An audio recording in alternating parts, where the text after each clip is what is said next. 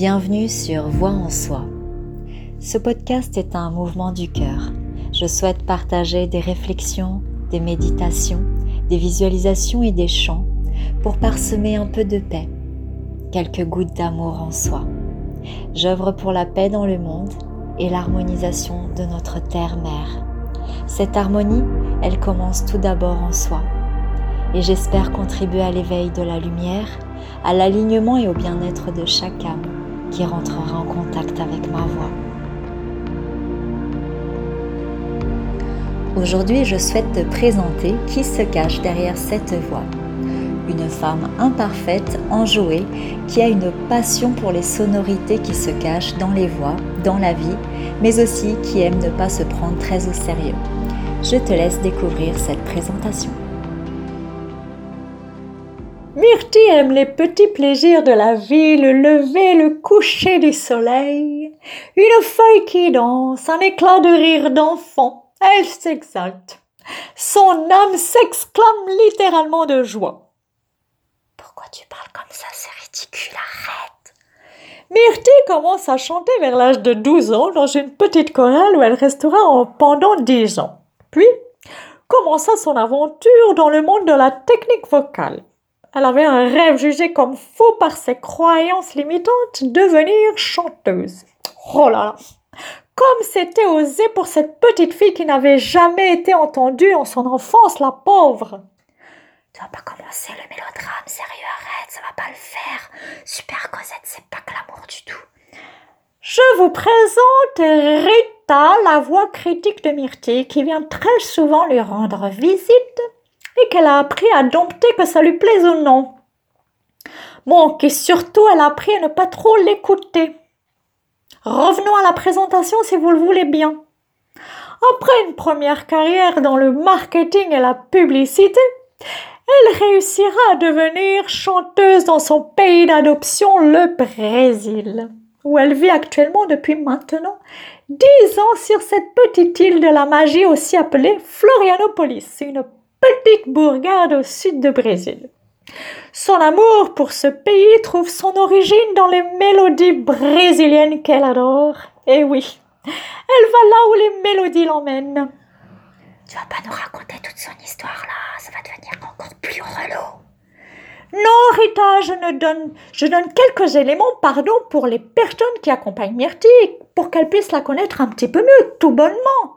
Oh, et puis vous m'agacez à la fin. Myrtille, débrouillez-vous avec votre présentation, j'en ai marre d'être coupée par cette médisante Rita. Merci Geneviève pour votre aimable contribution. Tu l'auras compris, à toi qui écoutes cet audio, j'aime jouer avec ma voix. J'ai déjà utilisé cette passion pour travailler dans une radio où je faisais des sketchs, des sketchs pardon, et j'ai même déjà songé à être voix off. Qui sait, un chemin à découvrir. En attendant, j'adore jouer avec mon fils de 3 ans, à qui je raconte et invente des histoires à travers des voix que j'aime interpréter. Mon petit loup est mon maître de la présence, du lâcher-prise et de la créativité mais aussi de la patience, de l'amour inconditionnel et du contrôle de soi. si tu es maman, tu vois de quoi je parle. J'ai commencé à parler de la voix parce que c'est un chemin important dans ma vie, raison pour laquelle je vais dédier un post ou un podcast pour te parler de mon abordage à partir de la voix. De cette passion, je suis devenue musicothérapeute, thérapeute de la voix et du son. Il y a des chemins dans lesquels je me suis trouvée sans vraiment me chercher, comme par exemple le chamanisme et le féminin sacré. Pour que tu aies une notion, la première fois que j'ai été invitée dans un cercle de femmes, donc j'ai été une facilitatrice pour conduire des vivances artistiques. Mais moi, je suis sortie de là en me disant, mais elle joue à la princesse ou quoi? C'est quoi ce délire? Et puis je me retrouvais plusieurs fois dans des cercles sans le vouloir. Alors j'ai commencé ma démarche thérapeutique parce que j'ai bien compris que la vie m'emmenait là où je devais être. Donc j'ai fait ce travail de thérapie sur mon féminin, mais aussi de ma lignée. Et de là, un chemin est né. Résultat, aujourd'hui, j'accompagne des femmes à guérir leur enfant intérieur tout en les guidant vers leurs essences pour exprimer leur vérité, pour incarner leur mission. Tous mes métiers sont des passions. Et ils me permettent d'assister à des naissances de soi. Et je me sens exquisément privilégiée.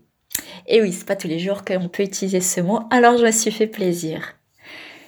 La notion de plaisir conduit ma vie et mes journées. Parce que je crois profondément que nous sommes venus ici pour jouir de la vie et nous déployer indéfiniment. L'art sous toutes ses formes est un chemin de nouvelles possibilités qui se créent, raison pour laquelle j'utilise dans mes accompagnements souvent des recours artistiques. En plus de la musicothérapie, j'ai parcouru le chemin de l'art et de la danse-thérapie, pour justement laisser clore mon abordage 100% adapté à la personne qui me fait l'honneur de sa confiance pour la guider vers elle. Mais comment va l'aider d'accoupler le coaching dans vos accompagnements, Myrtille? Merci Sidonie pour cette pertinente question. J'ai découvert le coaching en étant accompagnée. J'ai avancé plus en trois mois qu'en trois ans, ce qui m'a amené à vouloir devenir coach également pour contribuer à la réalisation des rêves. Parce que je crois que dans les rêves s'y cachent des trésors quant à l'énigme que nous cherchons à résoudre par rapport à nous-mêmes. Voilà en gros le parcours qui m'a emmené, de fil en cœur, à devenir coach holistique pour les femmes spirituelles et créatives. Maintenant, je voudrais t'amener à une visualisation. Imagine avec moi un monde où chaque âme est en paix avec elle-même, où chaque âme est alignée avec son être, déployant toute sa palette de couleurs intérieures. Quel monde vois-tu? Un monde aimant et en paix? Moi, c'est ce à quoi je crois, et là où se cache le pourquoi de mon travail. En effet, je crois que l'harmonie comme le changement auquel nous aspirons commence en chacun de nous. Mais vous n'avez pas parlé de la partie spirituelle dans votre vie ni des choses que vous n'aimez pas. On ne voit que la partie j'aime de votre aide, dis donc. Oui, en effet. Mais je ne veux pas faire un audio trop long non plus. Donc si les auditeurs, les auditrices le souhaitent, j'aborderai plus en détail dans de prochains audios mes autres facettes. En attendant, j'espère que cette présentation te plaira lumineuse, car elle a été réalisée avec beaucoup d'amour, de pudeur et d'audace. Oui, oui, il fallait oser la connerie publiquement, c'est pas facile. Je t'embrasse et je te dis à très bientôt